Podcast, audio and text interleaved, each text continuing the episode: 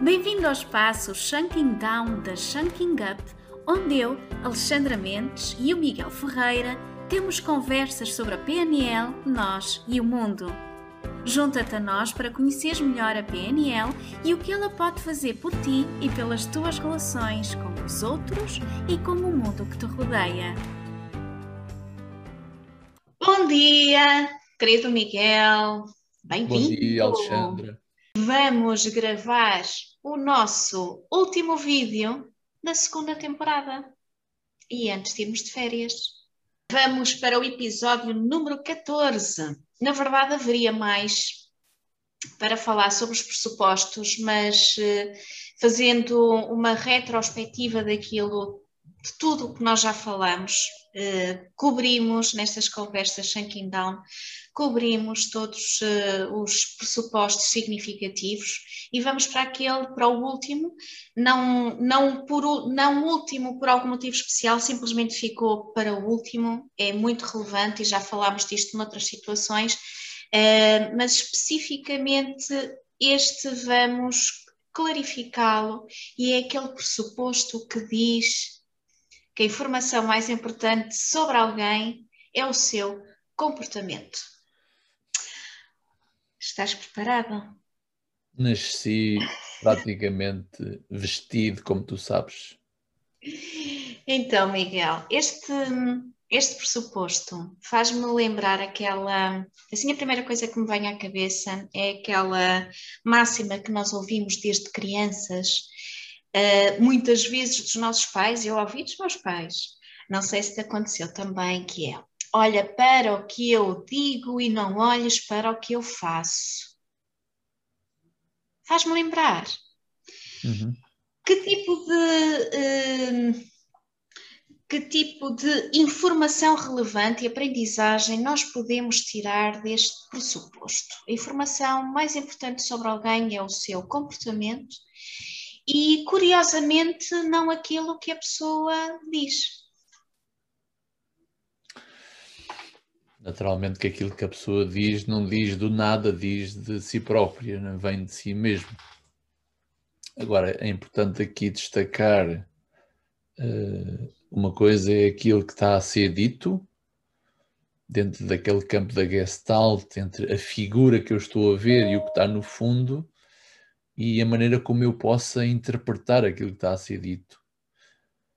E quando o pressuposto diz que o comportamento é a informação mais importante, as coisas são o que são, liga ao outro, não é? É eu conseguir ter uma leitura objetiva do comportamento do outro e não agarrar-me à minha interpretação daquilo que ele fez ou disse ou não disse, quer que seja.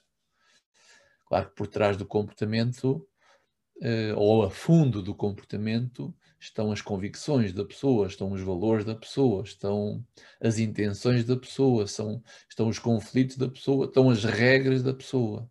E com base naquilo que está de fundo, que não é assim tão consciente, há uma manifestação. Logo, essa manifestação, que é o comportamento da pessoa, é a informação mais importante e não a minha interpretação que faço disso.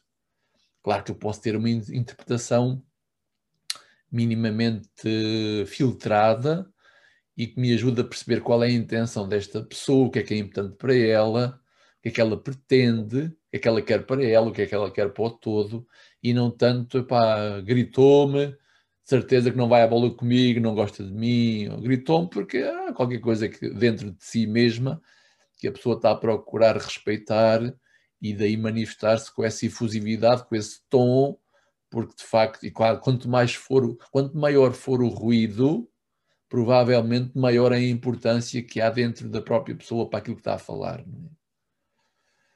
É? ajuda bastante conseguir olhar mais a fundo o que é que leva alguém a manifestar-se dessa forma. E aqui, claro, aparece o comportamento verbal e o não verbal. Através de, do comportamento não verbal, tu consegues ver na emoção, no estado em que a pessoa se encontra, uma manifestação emocional, ou congruência ou incongruência, gosto, não gosto, aceito, não aceito, estou bem, estou mal, este tipo de dualidade. Né?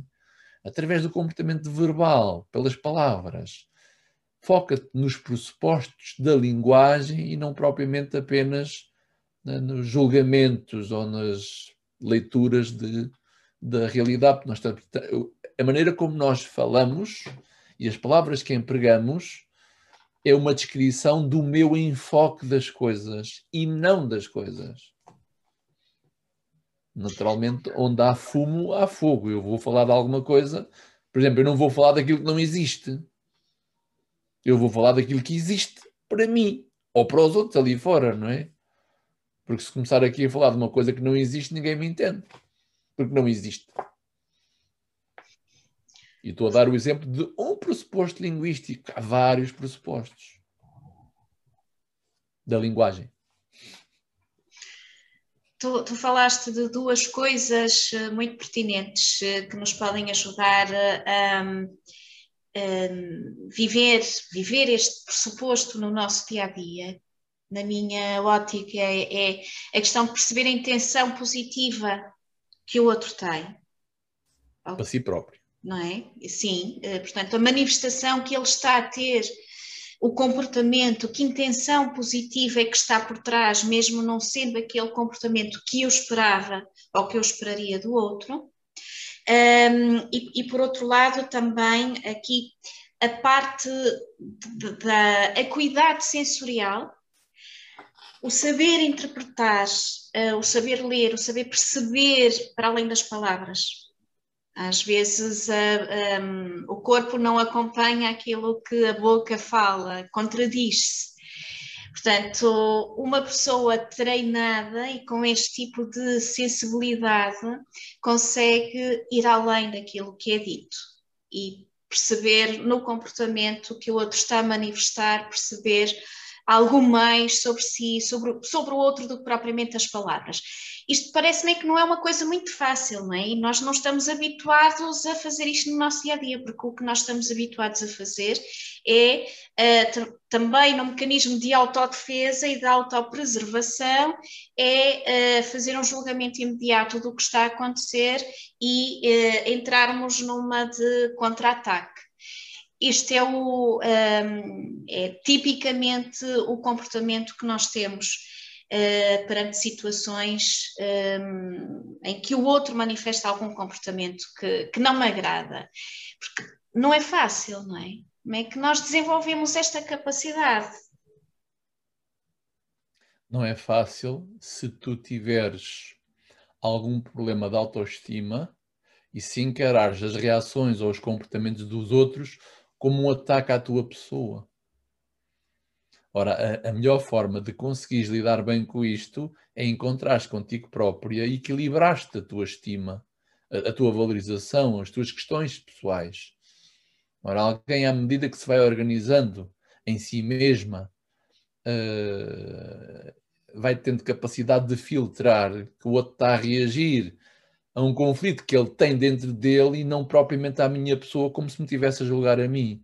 Hoje, isto implica o quê? Eu consegui sair da minha pele, pôr-me na pele do outro e viajar na maionese, como alguém diz. Uh, sei lá, o outro está-me a fazer um julgamento negativo. Não te vou dizer que seja agradável, não é?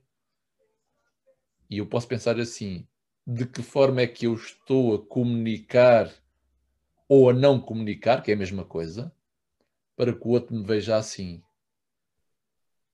Ou seja, o comportamento dele é uma reação ao meu. Sempre, sempre, sempre, sempre. E vice-versa, não é? E aqui eu posso ter uma atitude construtiva, embora o outro possa estar a ser muito uh, injusto, no sentido de não coincidir com aquilo que eu acho, e vou chamar isto injustiça, não será injustiça, certamente, se eu tiver tolerância para compreender que o outro está no seu equívoco de leitura em relação a mim e que eu não estou a corresponder a algo que é importante para ele, mais facilmente eu consigo uh, o que é que se passa aqui, né? E depois então com, uh, com uma atitude pacífica aproximar-me e procurar clarificar, esclarecer e eventualmente até lamentar algo que eu não dei e que o outro esperava que eu dava, né? Porque a nossa falta de organização interior leva-nos a ter certos graus de carência quanto maior for o meu grau de carência, mais expectativas eu tenho em relação aos outros à minha volta. É?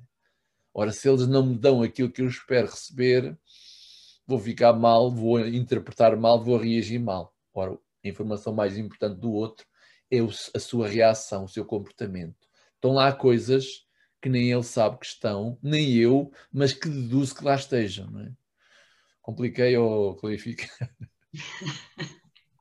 Misturaste aí tudo numa amálgama, num, numa sopa muito substancial de conteúdo.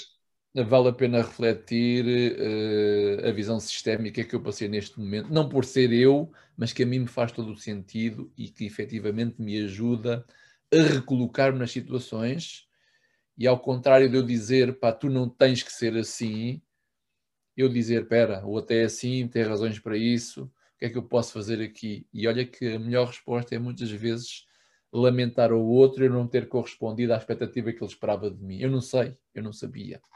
Porque se eu soubesse, talvez pudesse dar, não é? mas eu não adivinho, não. Quer dizer, não sei. À medida que vou conhecendo o outro e que vou percebendo como é que ele funciona, talvez eu possa, talvez lhe possa dar aquilo que eu acho que ele espera de mim. É complicado. Mas é possível. Talvez seja essa a nossa missão nesta vida, que é descomplicar, simplificar. Tal e qual.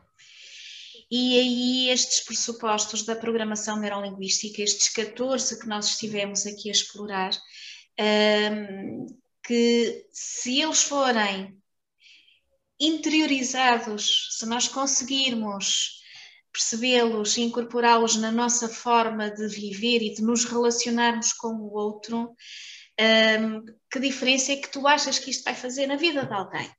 Olha, alguém que pega nesta informação, nestes 14 vídeos que nós fizemos, que explora um pouco mais, que se dedica a compreender, a aperfeiçoar e até fazer alguma formação mais aprofundada sobre o tema e começa a viver segundo estes conceitos. Que diferença é que isto pode fazer na vida de alguém? Vou pegar nas tuas palavras. Se alguém começar a trabalhar isto esses pressupostos entendê-los e viver em função de, e eu vou rebobinar o filme, ao começar a entender estes pressupostos a fundo, a pô-los em prática e a ter mais consciência deles, tem uma vida toda para isso, eu vou fazer com que a diminuição do tempo de sofrimento vá sendo cada vez mais reduzida. O que é que é o tempo de sofrimento? É quando eu fico a pensar mal de alguma coisa mal de alguém, mal do outro. Quando eu fico com a minha percepção presa ou fixa a qualquer coisa que eu interpretei e não gostei. E pode ser um sinalzinho, um tonzinho a mais e eu ficar parado ali o resto da vida. A pensar naquilo, a sentir aquilo. Claro que eu vou encontrar mil e uma coisas para me ocupar e para não pensar numa série de coisas para não me sentir mal, não é? Então vamos encontrar no caminho, uh, tal e qual como nós, com as nossas dificuldades, eh, pessoas que estão presas a uma série de construções ideológicas que de um momento para o outro a própria vida lhes dá uma forca e elas enforcam-se nelas e vivem esse sofrimento. Eu julgo que uh, ao praticarmos, incorporarmos, sentirmos a fundo, porque estamos aqui assim a falar de pressupostos e me parece ainda de forma muito superficial, isto é de uma profundeza tremenda, Alexandra. Só que, pá, há que ter em consideração que 97% do nosso dia nós passamos a interpretar a realidade com os sistemas operativos que temos cá dentro e que podem não ser uh, muito adequados a viver um estilo de vida mais equilibrado, mais sereno, uh, mais, uh, mais positivo. A palavra talvez seja essa. O que tu estás a propor é que nós possamos com esta informação, passar de uma vida onde vivemos em efeito sobre coisas que nos acontecem, que nos aconteceram e que ficamos ali a pensar, a remoer, a reviver e em sofrimento, como disseste, para passarmos para uma vida onde estamos do lado da causa, ou seja, eu vejo, interpreto e sinto as coisas de uma forma que seja mais saudável e que me faça sentir mais uh, feliz. Eu sou a causadora da minha própria realidade. Sim. É esta a proposta.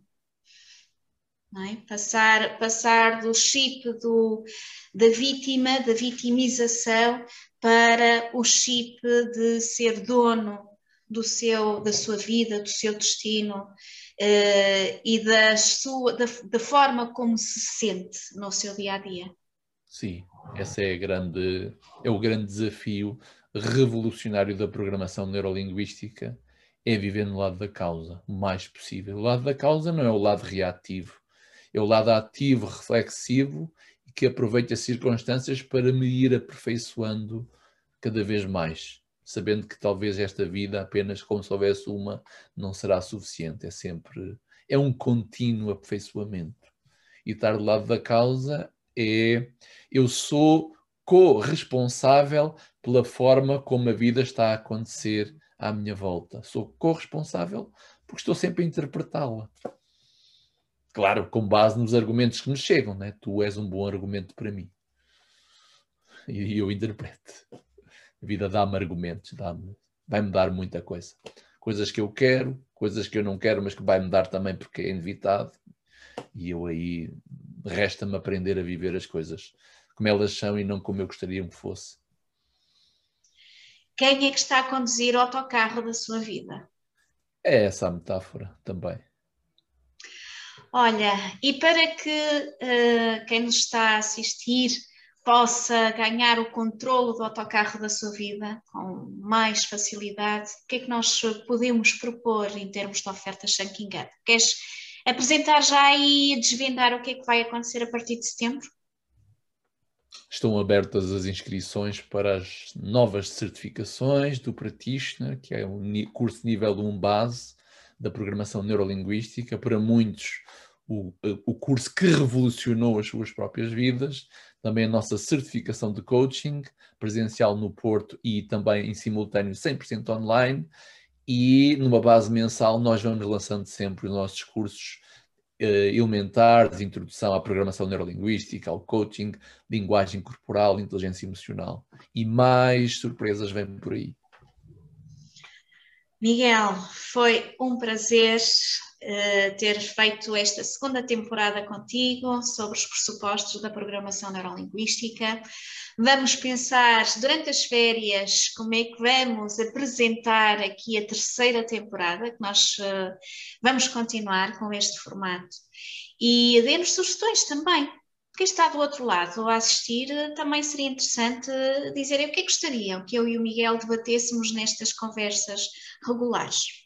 Ficamos a aguardar sugestões e desejo para ti, Miguel, e para todos que nos ouvem, e se for o caso, boas férias, bom mês de agosto.